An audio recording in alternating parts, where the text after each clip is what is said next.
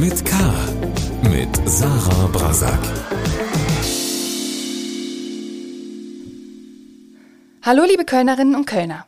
Hallo natürlich auch an alle, die von außerhalb zuhören. Ich bin Sarah Brasak und unterhalte mich in Talk mit K jede Woche mit interessanten Menschen. Fast immer handelt es sich dabei um Kölnerinnen oder Kölner. Für meinen heutigen Gast habe ich aber gerne eine Ausnahme gemacht. Denn erstens wohnt Peter Wohleben in der Eifel und damit praktisch vor den Toren von Köln. Und zweitens bietet Deutschlands bekanntester Förster und Bestsellerautor mit seiner Waldakademie auch Stadtbaumtouren in Köln an, die ich übrigens sehr empfehlen möchte. Erst am vergangenen Wochenende war ich wieder einmal im rheinisch-bergischen Kreis wandern und erschüttert über die vielen vom Borkenkäfer zerstörten braunen Fichten. In zehn Jahren ist jeder zweite Baum verloren sagt Peter Wohleben über das Drama, das sich derzeit in den deutschen Wäldern abspielt. Ich wollte von ihm wissen, wie konnte es zu diesem Elend kommen? Was müssen wir dringend tun, um unsere Wälder zu retten? Und wie könnte ein Wald der Zukunft aussehen?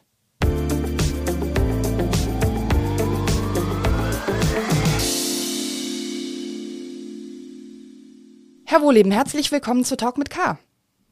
Vielen Dank für die Einladung. Wir unterhalten uns heute leider nicht persönlich bei einem Waldspaziergang, was mir an diesem sonnigen Tag viel lieber gewesen wäre, sondern via Teams. Ich sitze also im Kölner Podcaststudio, Sie bei sich zu Hause in der Eifel. Funktioniert denn Ihr Internet wieder halbwegs? Etliche Mobilfunk-Sendemasten sind ja kaputt gegangen nach der Flutkatastrophe und Sie hatten längere Zeit kaum Empfang. Ja, also es war wirklich erstmal alles kaputt, wirklich alles. Es ist nichts mehr gegangen. Das ist ein ganz komisches Gefühl. Also auch kein Strom, kein Wasser. Abwasser funktioniert übrigens bis heute nicht mehr. Also man fühlt sich schon so ein bisschen in die Steinzeit zurückversetzt.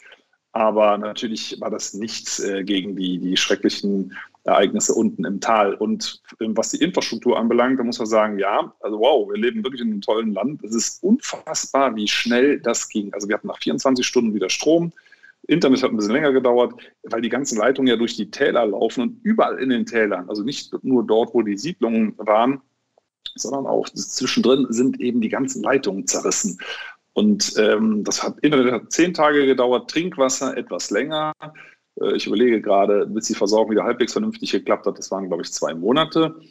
Und Abwasser eben immer noch nicht. Aber immerhin, wir können uns jetzt wieder vernünftig über Teams unterhalten.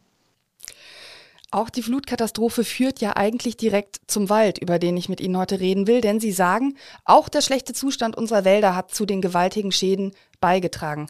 Insgesamt muss man ja sagen, sieht die Zukunft unseres Waldes, um es mal freundlich zu formulieren, nicht besonders rosig aus. Ähm, wie geht's dem Patienten? Wie sind die Heilungsaussichten und welche Lobby hat der Wald? Das möchte ich gleich von Ihnen wissen, aber ich würde gerne mit was Schönem einsteigen. Was war Ihre letzte richtig tolle Begegnung mit einem Baum? Die hatte ich heute früh. Und zwar habe ich gerade aus dem Fenster geguckt, äh, ist ein, äh, an unserer schönen alten Birke ein Eichhörnchen äh, runtergehüpft und hat eine Eichel, die es anscheinend aus dem Nachbarbaum äh, gemopst hat, äh, zu den Füßen verbuddelt. Und das Ganze konnte ich auch filmen. Äh, aus meinem Bürofenster aus ist ja gar kein Problem. Also ich habe die Natur wirklich direkt vor den Füßen und die Bäume auch. Was ist Ihre Lieblingstageszeit, um im Wald zu sein? Frühmorgens. Also am besten wirklich vor dem Berufsverkehr. Der ist natürlich bei uns hier auf den Dörfern sehr, sehr moderat. Aber ich finde es schön, wenn gar kein Geräusch da ist. Man hört im Hintergrund die Hirsche röhren. Ist so, so leicht dämmeriger Nebel über den Wiesen. Die Sonne ist noch nicht aufgegangen. Also das finde ich total cool. Am Wald kann man die Jahreszeiten ja sehr gut ablesen. Was hat der Wald im Herbst Besonderes im Angebot für seine Besucher? Vielleicht neben den Pilzen, die jeder kennt. Worauf sollte man achten? Ja, also im Moment ist es natürlich der Laubfall. Ähm, das ist die Zeit, wo die Bäume ihr großes Geschäft machen. Die gehen jetzt auf Toilette. Das fragt sich ja normalerweise keiner, wie machen die das eigentlich? Sie pumpen, wenn die die Reservestoffe rausgezogen haben, ihr großes Geschäft in die Blätter und lassen die dann fallen. Äh, also das klingt jetzt vielleicht ein bisschen eklig. Ich meine, äh, gut, die sind ja auch anschließend braun, die Blätter, aber es riecht ja zumindest gut.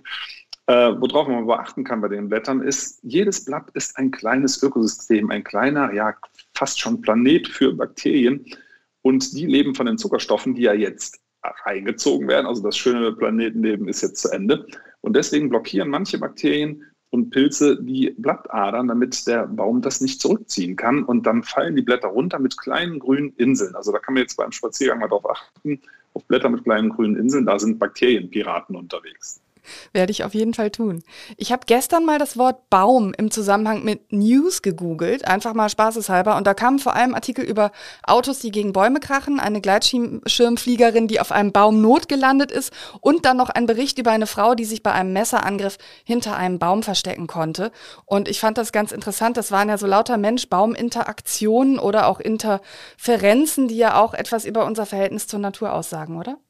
Ja, also Baum wird äh, als Gegenstand wahrgenommen, nicht als Elefanten. Also die, dieselben Meldungen mit einem Elefanten hätte man sich sagen wir, selbst in der Savanne Afrikas nicht vorstellen können, würde ich sagen, sondern da wird, das wird von anderen Meldungen beherrscht. Äh, und das ist genau der Punkt. So ähnlich werden Bäume in Städten ja auch immer noch gehandhabt als Möblierungsgegenstand, mit dem man die Straßen so ein bisschen aufhübscht. Und in Wirklichkeit sind es große Lebewesen, die halt einen Nachteil haben, äh, der uns das Verständnis so schwer macht. Die sind bis zu tausendmal langsamer als wir, also auch in der Reizweiterleitung, in den Bewegungen, in was auch immer. Und deswegen sehen die für uns so statisch aus. Ja, im Prinzip eben wie ein Straßenmöbel. Und dann habe ich noch diese Nachricht gelesen. Mit einer Stammhöhe von 84 Metern ist der General Sherman Tree der größte Baum der Welt. Durch einen Waldbrand im See Koya Nationalpark, habe ich jetzt wahrscheinlich nicht richtig, richtig ausgesprochen, ist der Riesenmammutbaum in akuter Gefahr. Mit Hilfe von Aluminiumfolie will die Feuerwehr den Giganten schützen. Ich fand es einerseits berührend, dass man diesen Baum erhalten will und da, dafür so viel tut. Auf der anderen Seite habe ich gedacht, diesen einen Baum kleidet man jetzt in Alufolie, aber das dahinterliegende Problem für die Waldbrände zum Beispiel, das packt man nicht an. Was denken Sie? Ja, ich habe das auch gesehen, die Bilder. Ich finde die auch skurril. Das ist so ähnlich wie das äh, Gletscher einpacken in weiße Folie. Das ist so Tropfen auf dem heißen Stein. Ne? Das ist ja genau das, was Sie meinten. dazu kommt, dass diese Mammutbäume mit Waldbränden zurechtkommen. Also die haben eine sehr dicke, flammenhemmende Rinde. Also das kann ja jeder mal ausprobieren, der uns jetzt zuhört. Beim nächsten Besuch im Stadtpark. Viele Parks haben ja so einzelne Mammutbäume und die haben eine ganz watteweiche, dicke Rinde und die brennt nicht. Die isoliert auch gut gegen Hitze. Also speziell dieser äh, Mammutbaum ist eigentlich ganz gut gegen Hitze äh, gewappnet, aber äh, diese Feuer, die wir aktuell sehen, diese heißen Feuer, dafür eben nicht. Also Bodenfeuer sind in manchen Waldökosystemen normal, aber Waldbrände, das ganze Bäume abbrennen, das ist die große Ausnahme in der Natur, mittlerweile aber in menschenbeeinflussten Ökosystemen die Regel. Und da kommt die Forstwirtschaft ins Spiel. Das sind Reste von Forstwirtschaft, also Kronenteile, Äste. Die Wälder sind stark aufgelichtet, die heizen sich auf, das der Boden trocknet aus und damit auch diese Äste und das fängt dann halt Feuer und gibt eine irre Hitze. Ich habe das mal äh, bei Waldbränden in Australien gesehen, im Fernsehen natürlich nur. Ähm, da stand ein Auto, wo der Motorblock geschmolzen ist. Ne? Also mit solchen Temperaturen können Ökosysteme, selbst wenn sie auf Feuer eingerichtet sind, nicht zurechtkommen. Ich habe ein neues Wort gelernt bei meinen Recherchen für unser Gespräch. Da war von der Massenerkrankung des Waldes die Rede. Das fand ich einen in seiner gesamten bürokratischen Anmutung ziemlich schrecklichen Begriff. Und ich musste dann auch sofort an die Corona-Krise denken, also über dieses Virus, das ja zur Massenerkrankung von Menschen beigetragen hat. Sehen Sie einen Zusammenhang? Nein, also äh, ja, oder vielleicht auch doch, äh, und zwar die Zerstörung der Natur. Ne? Ähm, also es gibt keine Massenerkrankung des Waldes, muss man ganz klar sagen. Also unsere heimischen Wälder haben Borkenkäfer. Es gibt zum Beispiel Buchenborkenkäfer, aber von dem hört man nichts. Warum? Weil er hier unsere intakten Ökosysteme nicht befällt. Also Borkenkäfer sind eigentlich ganz arme Wichte. Äh, die, die sind immer darauf angewiesen, Bäume, die kurz vor dem Abgang sind, kurz vorm Sterben zu erwischen. Und die gibt es im Wald nicht so viel. Jetzt äh, serviert der Mensch mit den äh, Plantagen und über 90 Prozent der Wälder Deutschlands sind Plantagen, serviert die Wälder auf ein Silbertablett für den Borkenkäfer und dann äh, wundern wir uns, ähm, dass der Borkenkäfer sagt, okay, nehme ich. Also äh, Monokulturen äh, mit Baumarten, denen es hier zu heiß und zu trocken ist, dass die immer kurz vorm Sterben sind. Dann wird das Ganze noch äh, sehr stark aufgelichtet, sodass die Bestände noch heißer werden. Und das findet der Borkenkäfer cool. Ne? Also dann hat er so viel zu fressen. Und natürlich sagen dann die Verantwortlichen nicht, ähm, naja, okay, das war vielleicht ein Fehler, was wir da gemacht haben, sondern die sagen, hey, der kleine Kerl ist schuld. Aber dann waren die Bäume ja schon krank. Also dann ist dieses Wort von der Massenerkrankung, es ist natürlich eine menschengemachte ähm, Krankheit dann der Bäume, aber der, der Begriff selbst äh, scheint mir ja dann gar nicht so fehl am Platz zu sein. Sie sagen natürlich, Sie beschreiben den Zustand des Waldes in ziemlich einfachen Worten. Sie sagen, in zehn Jahren ist jeder zweite Baum verloren. Ja, also äh, sagen wir mal so, mit der Massenerkrankung, um da auf den Begriff nochmal zurückzukommen, der lenkt halt ab. Das wäre so, als wenn ich sagen würde, ein Maisfeld ist eine Massenerkrankung einer Wiese. muss man sagen, okay, gut, Mais ist auch Gras, aber äh, das ist keine kranke Wiese, sondern das ist ein kranker Anbau äh, eines ursprünglichen Lebensmittels, was jetzt völlig pervertiert worden ist. Und so ähnlich ist es mit, ähm, mit den Fichtenplantagen auch. Die ersten großen Borkenkäferwellen äh, gab es um 1840. Also das ist ein Phänomen, was an einen Anbau einer ungeeigneten Baumart immer schon gekoppelt war. Der Klimawandel verschärft das selbstverständlich. Ne? Also so, so eine Häufung äh, heißer, trockener Sommer haben wir eben noch nie gehabt. Und deswegen wird das äh, ganze Desaster jetzt noch größer und läuft auch noch schneller ab. Aber es ist eben äh, also eine Massenerkrankung, äh, hieße ja, dass die Bäume aus irgendeinem Grund äh, überraschenderweise befallen werden von etwas, was sie normalerweise aushalten können müssen. Und das können sie hier nicht. Also eine Fichte, die kann so gesund sein, wie sie will, die hält hier äh, unter normalen Verhältnissen nicht ihr ganzes Leben lang durch. Wenn Sie sagen, in zehn Jahren ist jeder zweite Baum verloren, dann äh, übersteigt das ehrlich gesagt meine Vorstellungskraft. Ja, also sagen wir mal so, das, man sieht das ja jetzt, äh, wenn man mit dem Auto oder mit der Bahn durch äh, Deutschland fährt, überall braune Flecken im Wald und überall sind es interessanterweise Fichtenbestände. Ne, und diese, das, kann das ist eine reine Statistik, wir schauen einfach, wir haben äh, über 25 Prozent Fichten in Deutschland, wir haben nochmal fast so viele Kiefern, auch denen geht es gerade an den Kragen durch Schädlinge, aber auch durch Feuer. So, und dann sind wir schon bei 50 Prozent. Und diese beiden Baumarten werden weitestgehend verschwinden. Dazu kommen ramponierte alte Laubwälder. Also alte Laubwälder sind, kommen übrigens momentan noch bestens mit äh, dem, was wir Menschen mit dem Klima anrichten, zurecht. Aber wenn wir die stark auflichten, dass da Sonne reinkommt, dass die austrocknen, dann gehen die auch kaputt. So, wenn man das alles zusammenrechnet, grob überschlägig, dann kommt man auf diese Summe. Das heißt, selbst die Teile der Wälder, die noch in Ordnung zu sein scheinen auf den ersten Blick, weil sie eben nicht braun sind, äh, wie einige Teile im Bergischen, die sind eigentlich auch alle schon dem Tod geweiht. Mehr oder weniger. Nein, nein, also ganz so, ganz so schlimm ist es nicht. Also übrigens, Wald ist ein ganz mächtiges Ökosystem, was überall wieder zurückkommt. Ich habe das gerade bei einem, äh, machen wir ja so Waldführung, auch bei der Waldakademie und haben äh, zufällig in sich da in so ein altes Fachwerkhaus und da wächst auf der Mauer unter Dach eine Kirsche. Man denkt, hey, da kommt nun wirklich kein Regen hin, also trockener geht's nicht. Und dann, dann noch die trockenen Sommer dazu. Also unsere heimischen Bäume halten wahnsinnig viel aus. Aber was sie nicht aushalten, ist, wenn wir zum Beispiel den Boden zerstören. Und diese schweren äh, Maschinen, die wiegen ja teilweise bis zu 70 Tonnen, die verdichten den Boden so, dass das ganze Porenvolumen zusammengequetscht wird, speichert dann fast kein Wasser mehr. Und das ist eine neuere Forschung. Unsere heimischen Baumarten, äh, Laubbaumarten wie Buche und Eiche, die brauchen die Winterniederschläge. Also das, was jetzt kommt, also wenn die Zuhörerinnen und Zuhörer jetzt über das Wetter ein bisschen meckern, kann ich ja verstehen, ne, wenn es jetzt mal ein bisschen grau wird und regnerisch und stürmisch, jetzt tankt der Wald. Aber es ist wichtig, dass das dass der Boden das aufsaugen kann und dass das nicht abfließt, das Wasser. Und äh, dieses Wasser brauchen die Bäume im nächsten Sommer. Also wenn es im nächsten Sommer nicht so viel regnet, ist gar nicht so schlimm, wenn es im Winter viel geregnet hat. Nur, wenn man dann mit großen Maschinen über solche Böden fährt, dann klappt das nicht mehr. Und dann vertrocknen Buchen und Eichen auch im Sommer. Sie können ja Ihre Diagnose auch mit Zahlen unterfüttern, zum Beispiel aus dem aktuellen Waldbericht der Bundesregierung. Darin steht ja, dass insgesamt 270 277.000 Hektar Wald geschädigt sind und wieder bewaldet werden müssen. Was ist das ungefähr für eine Fläche? Wie kann man sich das vorstellen? Oder so, das sind also knapp 3000 Quadratkilometer und so ganz genau weiß es ehrlich gesagt auch keiner. Das sind alles nur Schätzungen. Also man redet ja immer so von der Fläche des Saarlands. Es tut dem Saarland vielleicht Unrecht, weil das ja immer nur mit Schadensmeldungen in Verbindung gebracht wird. Aber, äh, nee, aber da muss man sagen, äh, das muss gar nicht wieder bewaldet werden. Das ist interessant.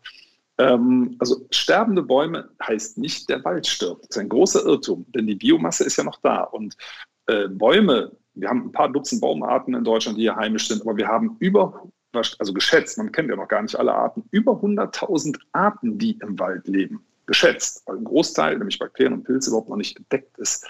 Ähm, so, diese ganzen Arten sind ja noch da. Und wenn wir die Biomasse im Wald lassen, dann bleiben die auch da. Aber wenn wir dem, das Schadholz räumen, ne, und das wird ja jetzt gerade gemacht, werden große Kahlschläge gemacht, dann ist der Wald erst tot.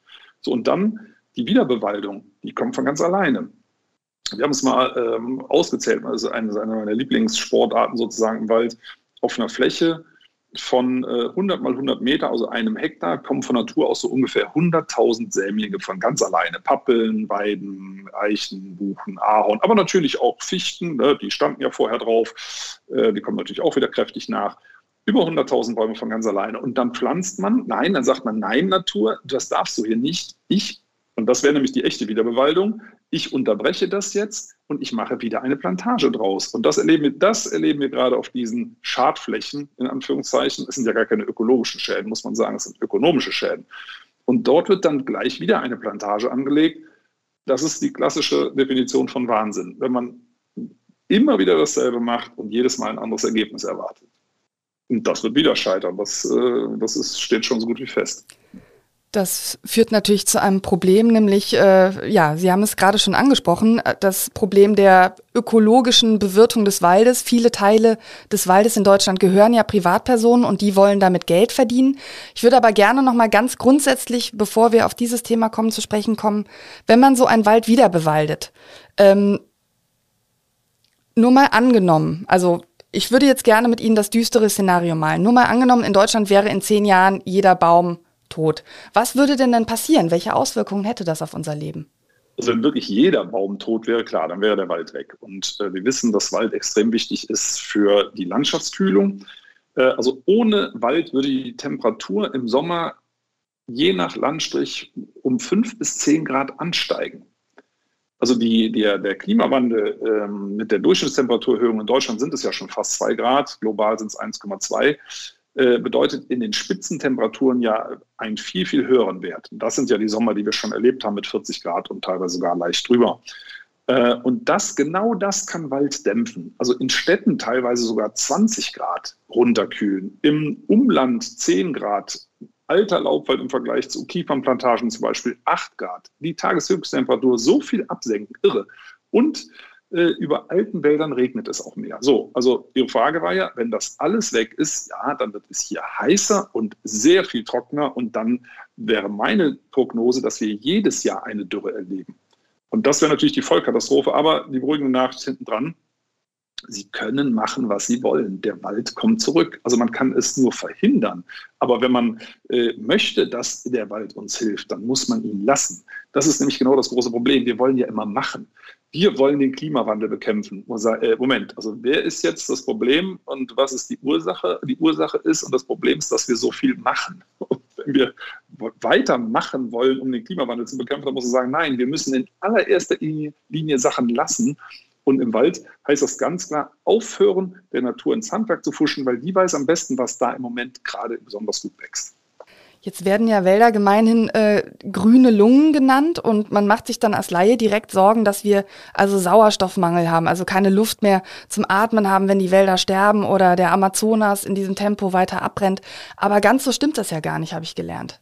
Nein, also das, das ist auch Quatsch. Ne? Also da werden, das ist, da werden oft Bäume überstilisiert als Ikonen, äh, als Lebensretter. Wenn man einen Baum übrigens fragen würde, für wen produzierst du Sauerstoff, äh, würde er sagen, Hä? wenn überhaupt für mich selber, weil Bäume verbrauchen nämlich auch Sauerstoff. Zum Beispiel jetzt im Winter äh, ist in einem Laubwald, wird da kein Gramm CO2 produziert. Äh, die Bäume veratmen ihren gespeicherten Zucker und stoßen, äh, stoßen CO2 aus. Also die, die produzieren keinen Sauerstoff. Also die grüne Lunge, die macht im Winter Pause, zumindest in Laubwäldern. Und äh, also auch, man müsste dann ja ersticken, wenn das so wäre. Und unser Sauerstoff der kommt äh, zu großen Teilen aus dem Meer von Algen und wird hier reingelegt. Natürlich tragen auch Bäume was dazu bei. Also in Summe, Winter, Sommer äh, gemittelt, bleibt natürlich ordentlich Sauerstoff übrig. Aber es ist nicht so viel, wie man denkt. Also ich lese dann noch oft schmunzelnd solche Sachen wie äh, eine ausgewachsene Buche produziert Sauerstoff für 17 Menschen. Da kann man nur sagen, nein. Also man kann das mal ausrechnen. Ich weiß nicht, ich habe das nicht mehr im Kopf, ob das überhaupt für einen Menschen reicht, aber ähm, man kann ja ausrechnen, wie viel Holz produziert die, wie viel CO2 ist da gebunden, beziehungsweise CO2-Äquivalent und wie viel Sauerstoff hat sie dabei ausgestoßen. Also wenn man sich darauf verlassen würde, dann wären wir, glaube ich, alle schon tot. Äh, aber das passiert ja zum Glück nicht. Also man vergisst übrigens, die Erde ist ja kein Waldplanet, sondern ein Wasserplanet. Also sieben Zehntel sind Wasser. Bloß weil wir zufällig auf diesen Inseln setzen, die wir Festland nennen, äh, heißt das nicht, dass der Rest nicht existiert. Also der Sauerstoff kommt zu großen Teilen aus dem Meer. Nun haben wir in Deutschland die Besonderheit, dass der Wald zu großen Teilen Privatpersonen gehört. Und die wollen oder müssen mit dem Wald Geld verdienen. Oder zumindest keinen Minus machen. Ich habe mich gefragt, wäre es für den Wald eigentlich viel besser, wenn er mehr in staatlichem Besitz wäre, so wie das in anderen Ländern der Fall ist? Oder behandelt der Staat seinen Wald sogar schlechter als viele Privatbesitzer? Also in Bezug auf das Holz sind die staatlichen Wälder äh, meines Erachtens äh, fast ausgeplündert. Ne? Also äh, der Staat macht das hier falsch vor. Und der Staat berät auch übrigens die Privatwaldbesitzenden, ähm, also dass der Zustand in, den Privatwäldern häufig ähnlich ist wie im Staatswald. Das verwundert nicht, weil es fast ein Beratungsmonopol ist. Übrigens hat der Staat auch ein quasi Holzverkaufsmonopol. Also die staatlichen Kontrollbehörden sind die größten Holzverkäufer, sind die größten Dienstleistungsanbieter und gleichzeitig kontrollieren sie hoheitlich genau diesen Markt, den sie überwiegend selber besetzen. Also das ist ein ganz unglückseliges Konglomerat äh, was dazu führt übrigens, dass kein, keiner Geld verdient. Also wenn man die Förderungen rausrechnet, äh, dann ist Wald hochdefizitär schon seit vielen, vielen Jahrzehnten. Ähm, also so vor 50, 60, 70 Jahren, da konnte man mit Wald noch Geld verdienen. Da war der Holzpreis im Vergleich zur Arbeitsstunde sehr, ähm, sehr, sehr hoch. Das ist heute nicht mehr so. Und die teure Anfangsinvestition, das ist eigentlich das, was finanziell jedem das Genick bricht, weil es sehr, sehr lange Laufzeiten gibt, sehr, sehr lange Verzinsungszeiten. Die bezahlt in aller Regel der Staat, weil die allermeisten Wälder in der Katastrophe enden und immer dann bekommt man die Wiederaufforstung bezahlt, man bekommt die Räumung von Schadholz bezahlt. Das sind ja alles falsche Betriebsentscheidungen gewesen, muss man sagen. Wenn man auf Nadelholz setzt, jetzt sagt man, okay, jetzt weiß man es mittlerweile, aber schauen Sie sich mal draußen um. Es wird wieder auf Nadelholz gesetzt in vielen Fällen und das wird staatlich gefördert. Und äh, es wird, gibt überall Geld. Es gibt sogar, das gab es, ähm, ich glaube, letztes Jahr und, und, auch dieses Jahr eine staatliche Prämie. Äh, also insgesamt waren es 100, 120 Euro pro Hektar. Die haben sie für nichts bekommen. Einfach so. Also Sie können mit dem Geld in Urlaub fahren, Sie können ein neues Auto kaufen, Sie können es im Ofen verbrennen, Sie können damit machen, was Sie wollen. Sie müssen damit gar nichts machen, weil die Aufforstung, die wird nochmal bezahlt. Also es gibt Geld, Geld, Geld. Und dann dann rechnet es sich, der, der, das bloße Holz irgendwann zu verkaufen, vorausgesetzt, der Borkenkäfer frisst die Bäume nicht. Ähm, also lange Rede, kurzer Sinn, es ist eine Katastrophenwirtschaft, die staatlich gestützt wird. Und wenn man mit der Natur arbeitet, solche Beispiele gibt es ja durchaus, wie zum Beispiel das Stadtforstamt Lübeck, die bekommen übrigens auch äh, praktisch keine Subventionen, weil, weil deren Wald, dem passiert ja nichts und sie bekommen ja immer nur bei Katastrophensubventionen. Äh, in einem solchen Wald, der mit der Natur arbeitet, der so arbeitet, dass die Natur das praktisch gar nicht merkt, äh, da kann man wertvollste Hölzer ernten, die ein Vielfaches äh, über dem Preis liegen, was sie aus konventioneller Forstwirtschaft ernten können. Also es gibt die Systeme, aber es gibt ein staatliches Beratungs- und Verkaufsmonopol, was verhindert, dass äh, Innovation in der Fläche einzieht. Und das ist übrigens einer der Gründe, warum wir äh, zusammen mit dem Magazin Geo und ähm, Professor Pierre Ibisch von der Hochschule Eberswalde gesagt haben, so, also wir brauchen dringend einen neuen Studiengang, die Ausbildung muss sich ändern. Wenn wir aufs Bergische gucken, da hocken jetzt viele Waldbesitzer auf ihren abgestorbenen Fichtenländern und ähm, ich habe den schönen Satz gelesen, die Fichte ist im Rheinland Geschichte und ähm, möglicherweise nicht nur da. Ähm, Jetzt zahlt ja die Bundesregierung den Förstern Zuschüsse, damit die Fichten abgehackt werden, aus dem Wald transportiert werden. Das sieht man ja auch. Ne? Man sieht dann diese kahlen Flächen, wo nur noch äh, die Baumstümpfe stehen. Sie plädieren ja dafür, dass man diese Fichten einfach stehen lässt, also in ihrer ganzen Hässlichkeit, sage ich jetzt mal so, und darunter dann die neuen Bäume einfach nachwachsen lässt. Was wäre der Vorteil? Ja, übrigens, Sie haben es, also den Nachteil haben Sie es gerade schön genannt, in ihrer ganzen Hässlichkeit. Also man erträgt das nicht. Das ist ein emotionales Problem. Kein ökologisches und auch kein ökonomisches Problem, sondern ein emotionales Problem. Und äh, ja, es gibt also Riesenvorteile. Ich sage mal ein Beispiel äh, von einem Kiefernbestand in Treuenbrietzen. Aber das ist, lässt sich so übertragen auf alle anderen Wälder auch. Da, haben, äh, da gibt es ein Untersuchungsprojekt, das war ein Waldbrandgebiet, da hat man die abgebrannten Kiefern auf einem kleinen Teil stehen lassen, Gott sei Dank. Da stehen jetzt nach zwei heißen Trockensommern 2019, 2020 bis zu drei Meter hohe Laubbäume. Also von alleine zurückgekommen. Wirklich Hunderttausende, das ist wirklich äh, eine Pracht. Und nebendran, wo man alles geräumt hat und teilweise sogar gepflügt hat und wieder Kiefern gepflanzt hat, da ist ein Großteil der Kiefern schon vertrocknet und da war ähm, war mal eine Gruppe mit Studierenden draußen und ein Student hat bei einem Pizzabäcker gearbeitet und hat ein Thermometer mal auf die Sandoberfläche gehalten, um zu gucken, wie heiß wird die denn draußen. 63 Grad waren das. So, und das ist genau das Problem. Ähm, die Kahlschläge heizen sich in der heißen Sommersonne irre auf. Und wie viel Grad sind Schatten? Es spielt gar keine Rolle, weil die sind ja in der Sonne. Die haben ja gar keinen Schatten.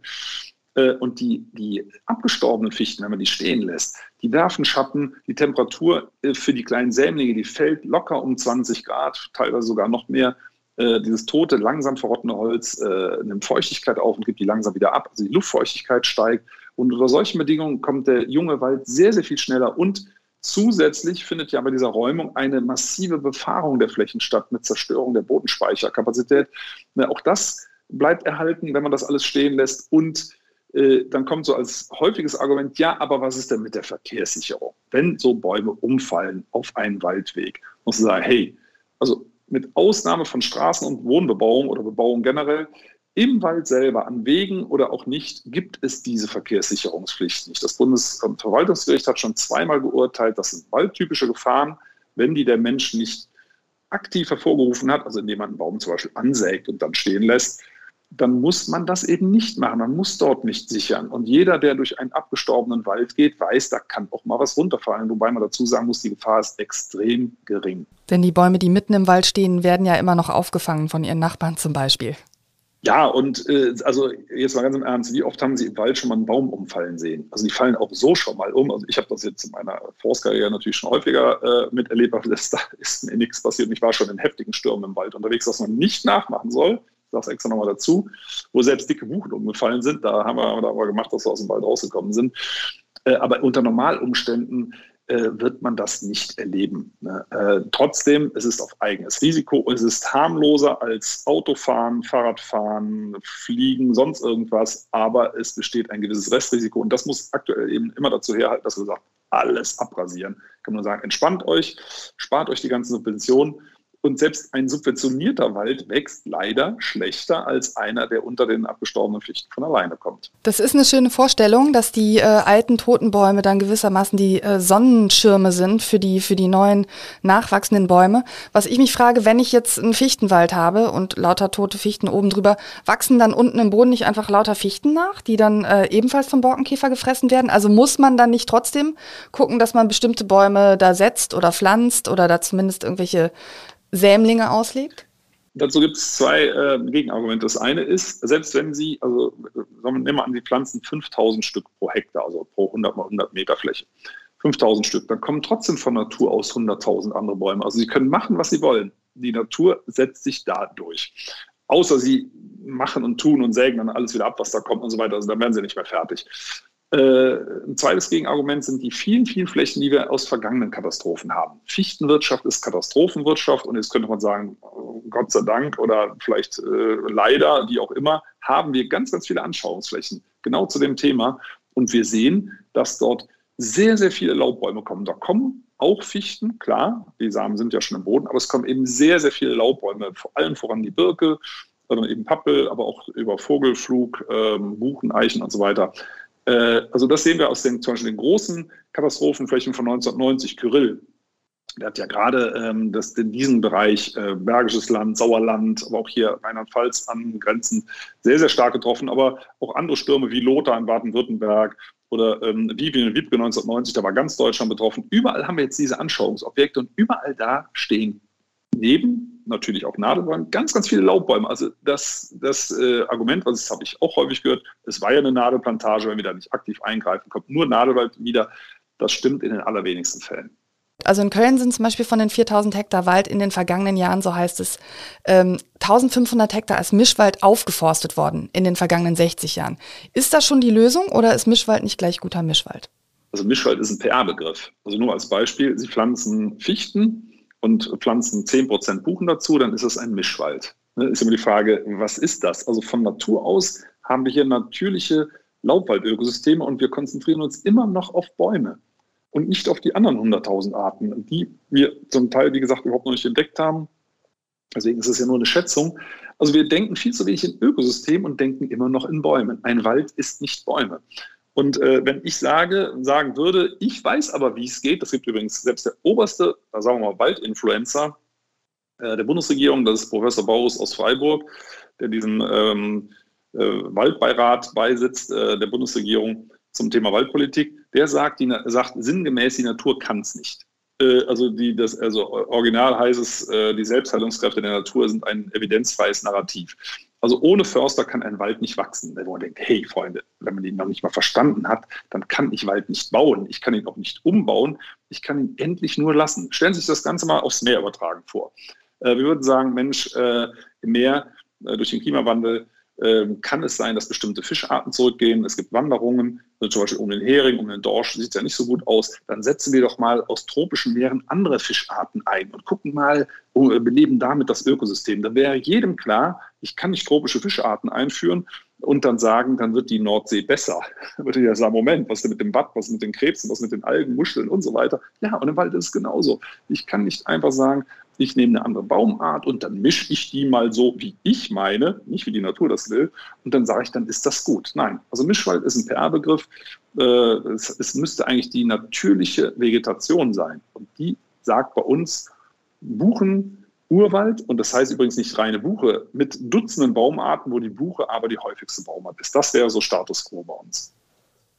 Also der Mischwald ist ein PR-Begriff. Ähm, Sie plädieren dafür einfach wachsen lassen, ähm, weil der Wald dann eine Zukunft hat. Gibt es noch andere Optionen, die diskutiert werden, äh, mit denen Sie einverstanden wären oder mit denen Sie gar nicht einverstanden sind?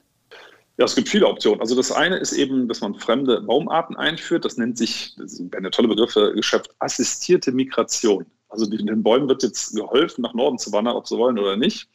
Ähm, äh, nee, also ist außer äh, etwas demütiger zu werden und sagen, okay, wir haben ja so viel kaputt gemacht, indem wir mit denselben Leuten übrigens ähm, einfach weiter so machen und auch mit denselben Ideen, äh, nur so ein bisschen äh, das, den Schwerpunkt wechseln, wird das nichts werden. Das ist so ähnlich, als wenn Sie, ja, sagen wir mal, ein Braunkohlekraftwerk auf Steinkohle umstellen. Das ist jetzt nicht der große Sprung.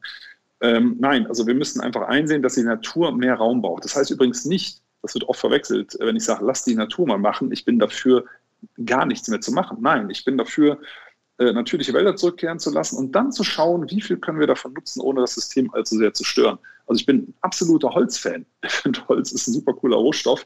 Übrigens finde ich Papier auch gut. Äh, also kein Wegwerfpapier selbstverständlich, aber wenn man äh, das sinnvoll zum Lesen nutzt, als Genussmittel sozusagen, dann finde ich Papier in bemessenem Umfang zum Beispiel auch okay oder auch mal ein Feuerchen im Ofen, aber bitte nicht zur Stromerzeugung.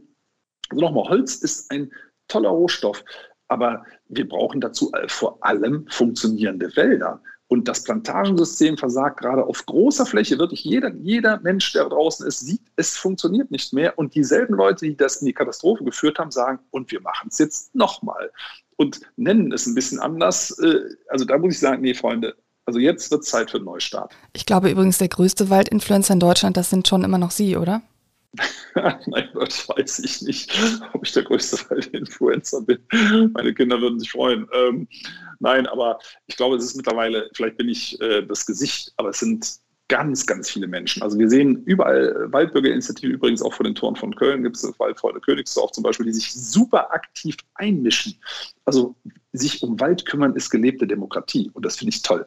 Und die, die äh, Eingangsschwelle dazu ist ganz, ganz niedrig. Gründen Sie eine Waldbürgerinitiative. Was brauchen Sie dazu? Nichts. Sie brauchen dazu vielleicht eine Freundin, einen Freund. Wenn Sie ein paar mehr haben, ist es natürlich auch besser und sagen, wir sind eine, sind eine Waldbürgerinitiative und dann sind sie eine. Und dann mischen sie sich in ihr, ihren örtlichen, öffentlichen Wald, das kann Staats- oder Gemeindewald sein, ne, Köln mit den 4000 Hektar wäre ein schönes Beispiel dafür, mischen sich ein und sagen, hey, wir möchten gerne mitreden, weil der Wald gehört nicht nur virtuell, sondern tatsächlich auch uns. Und das Schöne ist, es gibt zudem Beispiele dafür, wie gut das funktioniert. In Köln gibt es ja auch das Waldlabor, in dem mit Bäumen experimentiert wird. Da gibt es einen Klimawald mit besonders widerstandsfähigen Bäumen, einen, Erhöhung, einen Erholungswald, der schön blüht und sich im Herbst färbt und einen Energiewald mit schnell wachsenden Baumarten zur Energiegewinnung. Und dann gibt es eine Fläche, die man sich selbst überlassen hat. Das ist der sogenannte Wildniswald. Und ich habe mich gefragt, was halten Sie denn von diesem Waldlabor? Nicht allzu viel, weil es der falsche Ansatz ist. Ne? Ähm, das ist wieder auf denselben alten Gleisen fahren. Ne? Man, man, meint, man wäre modern, ich will da niemandem zu nahe treten, äh, nur zum Beispiel besonders klimaresistente Baumarten, da sind wir wieder im Ackerbau für Bäume. Das übrigens so ist auch die Nachhaltigkeit entstanden. 300 äh, Jahre Nachhaltigkeit heißt 300 Jahre Einführung von landwirtschaftlichen Methoden im Wald, indem man Bäume in Feldern anbaut. Und genau auf dieser Spur sind auch diese Versuche unterwegs. Man baut Bäume an wie Getreide. Aber nochmal, ein Wald ist nicht Bäume. Ein Wald ist ein Ökosystem, genauso wie das Meer nicht nur Fische sind. Oder also das Meer ist nicht nur Wasser. Also man kann irgendeine Komponente rausnehmen und sagen, das ist Meer. Nein.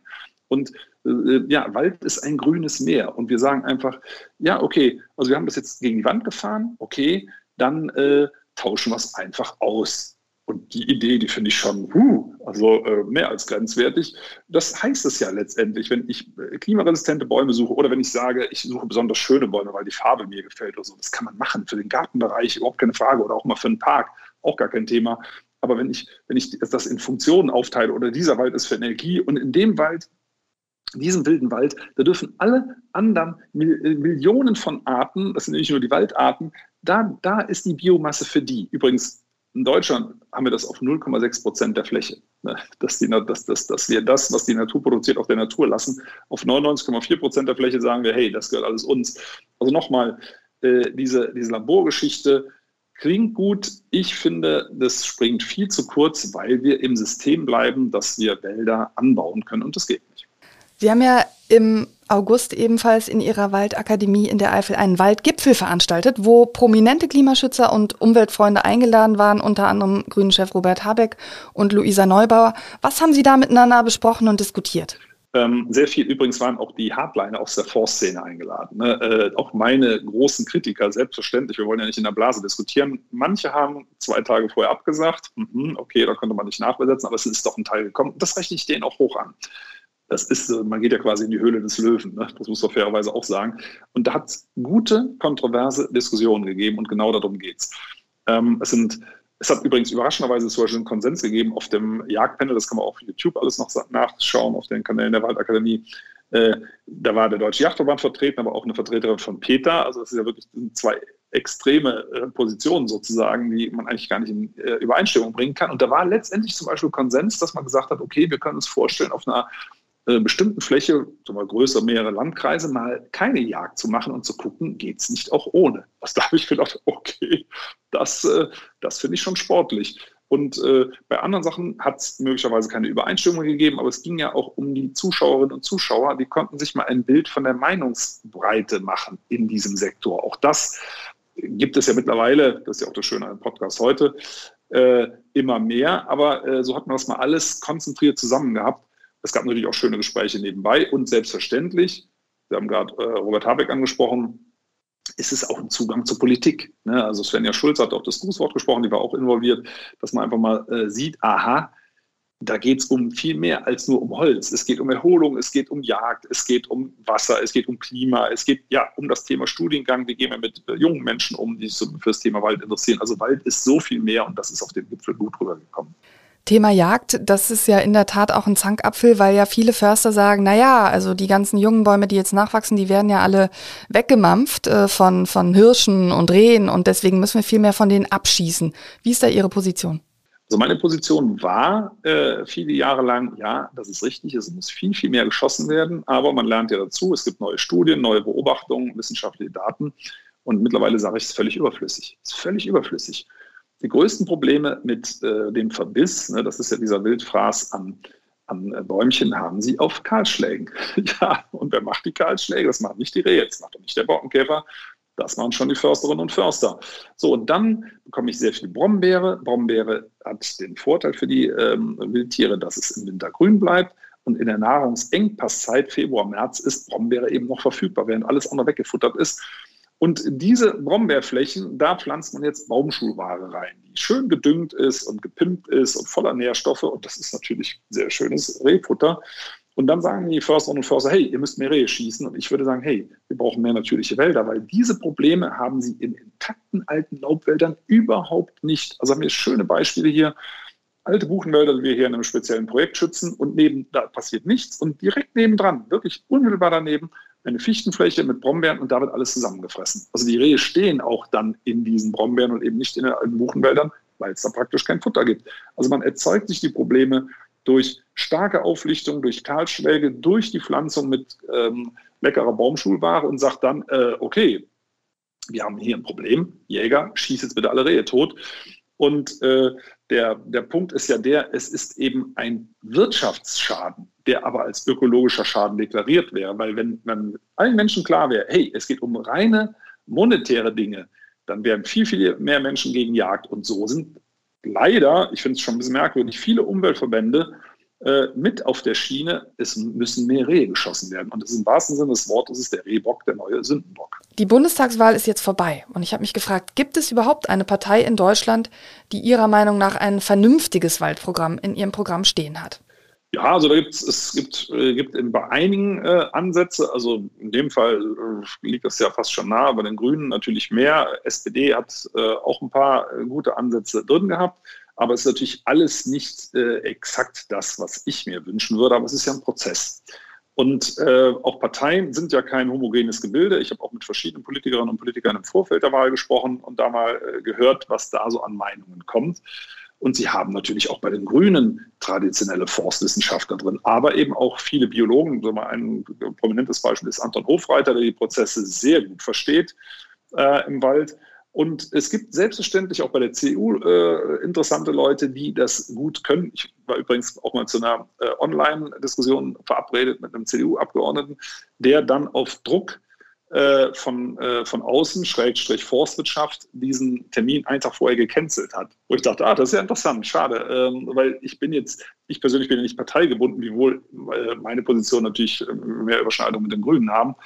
Ähm, aber nochmal, also äh, da, da, war einiges drin in dem Wahlprogramm, aber es sind vor allem die Köpfe, Leute, die das vertreten. Und da gibt es in allen Parteien vernünftige Leute. In der aktuellen Konstellation ähm, muss man sagen, jetzt nach der Wahl, äh, da ist meine Hoffnung schon, dass wir ein neues Bundeswaldgesetz bekommen, dass wir bessere Definitionen bekommen und vor allem dann eine echte hoheitliche Kontrolle, die es aktuell so nicht gibt. Wenn das mit dem Wald sowieso ein riesiges Zuschussgeschäft ist und der Staat da Unmengen von Geld reinbuttert mit dem Ergebnis, was wir jetzt eben haben. Was ist denn die Argumentation dagegen, dass man sagt, ähm, wir zahlen den Waldbesitzern Geld, damit die ihre Bäume einfach wachsen lassen und den Wald Wald sein lassen und es endlich ein Ökosystem wird. Also das wäre genau mein Weg. Ne? Also das, äh, wir, da sind wir nämlich vorhin, ähm, äh, oder ich bin da nicht tief genug eingestiegen, wenn jetzt Waldbesitzenden diese Fichtenplantagen eingehen und sie sollen das aushalten, ne, äh, dann, dann kann man denen ruhig eine Prämie dafür zahlen. Ne? So ein bisschen Schmerzensgeld äh, und nicht dafür, dass es abräumen. Also da, weil da profitieren wir ja alle davon. So, warum macht man das nicht? Dass sich Forstwirtschaft insgesamt nicht ändert, das hat eher traditionelle Gründe. Äh, Forstwirtschaft ist ja aus der Vergangenheit eher militärisch, hierarchisch organisiert, in Forstämtern, in Revieren. Äh, als Förster kann man sich einen Tag frei einteilen, mit dem Geländewagen durch die Gegend fahren. Das hat auch immer noch viel mit Jagd zu tun. Äh, und ja, es ist ein sehr freies, wildes Leben. Und die, die äh, Lehre, die dahinter steht, diese, dieser Anbau von, von ähm, Bäumen in landwirtschaftlichen Methoden, den gibt es seit 300 Jahren und der hat sich im Prinzip 300 Jahre nicht verändert. Äh, weil das Ganze im eigenen Saft schmort. Auch an den forstlichen Fakultäten lehren ja Personen, die mal mindestens ein Jahr Bestandteil der Forstverwaltung waren, also die das quasi mit der Muttermilch aufgesogen haben. Es ändert sich nichts. Äh, das hat alles keine, keine ökonomischen ähm, Hintergründe, sondern das ist Tradition. Und diese Tradition kriegt kein frisches Blut. Wir erleben das äh, wenn wir mit Studierenden hier diskutieren bei uns in der Waldakademie, also da ist man manchmal fassungslos, die kommen raus nach dem Studium und sind der Meinung, dass ein Wald, in dem keine Bäume abgesägt werden, dass der stirbt. Wo ich dachte, okay, was passiert dann nicht am Amazonas oder in Sibirien? Äh, da müsste ja alle Wälder schon tot sein. Aber die sind wirklich der Meinung, ohne Försterinnen und Förster stirbt der Wald. So, so kommen die raus. Und äh, das nochmal, das, das ist eigentlich, das sind ja gute Menschen, das sind ja keine bösen Menschen.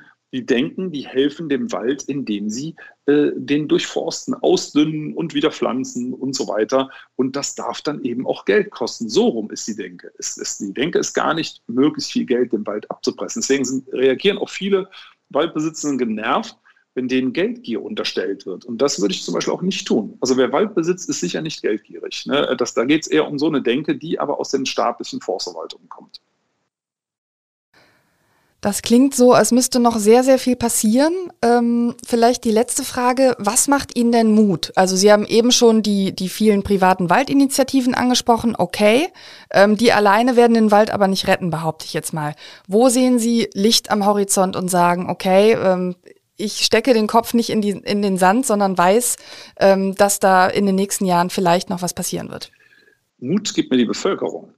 Ähm, also Mut gibt mir die Bevölkerung und der Wald. Den Wald, das habe ich schon oft genug erwähnt, der kommt wieder. Wenn wir den lassen, ist er wieder da. Also das ist schon mal sehr, sehr positiv. Und dann kühlt der auch lokal die, das, das Lokalklima wieder entsprechend ab. So, aber es muss ja erstmal so weit kommen und da kommt die Bevölkerung ins Spiel. Es gibt einige Umfragen, selbst von sehr konservativen forstlichen Organisationen. Und da kommt immer wieder raus, dass Holz nicht im Vordergrund steht. Also das, was im Wald draußen ganz offensichtlich bei der Bewirtschaftung im Vordergrund steht, das empfindet die Bevölkerung genau anders. Denen geht es um Erholung, denen geht es um Schutz, die machen sich Sorgen. Übrigens auch das höchste Gericht, das Bundesverfassungsgericht, hat schon zweimal die öffentlichen Forstverwaltung angemahnt, dass im öffentlichen Wald die Holzerzeugung nicht im Vordergrund stehen darf. Und es kommt auch langsam in der Politik an. Also das alles zusammen macht mir wirklich sehr viel Hoffnung. Und wenn wir jetzt den Klimawandel wirklich mal energisch äh, bekämpfen wollen, dann ist Wald halt wirklich ein ganz, ganz wichtiger Partner, der in der, in der politischen Diskussion momentan noch viel zu kurz kommt. Aber ich hoffe, dass wir das gemeinsam äh, viel, viel weiter nach vorne bringen. Herr Wohleben, mit diesem Optimismus möchte ich gerne enden. Ähm, das war unser Gespräch zur Zukunft des Waldes und ich danke Ihnen sehr dafür. Ja, vielen, vielen Dank, hat mir auch sehr viel Spaß gemacht.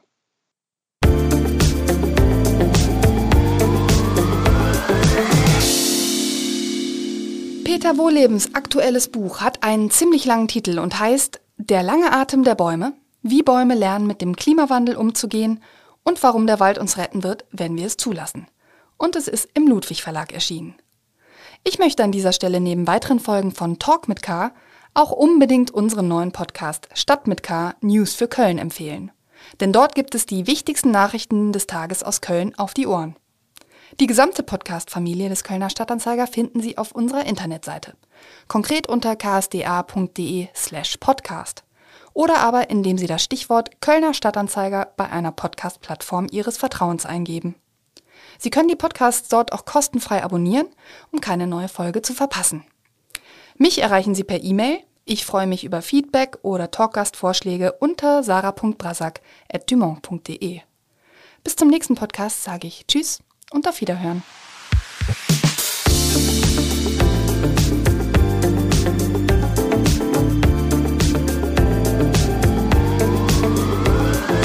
Talk mit K.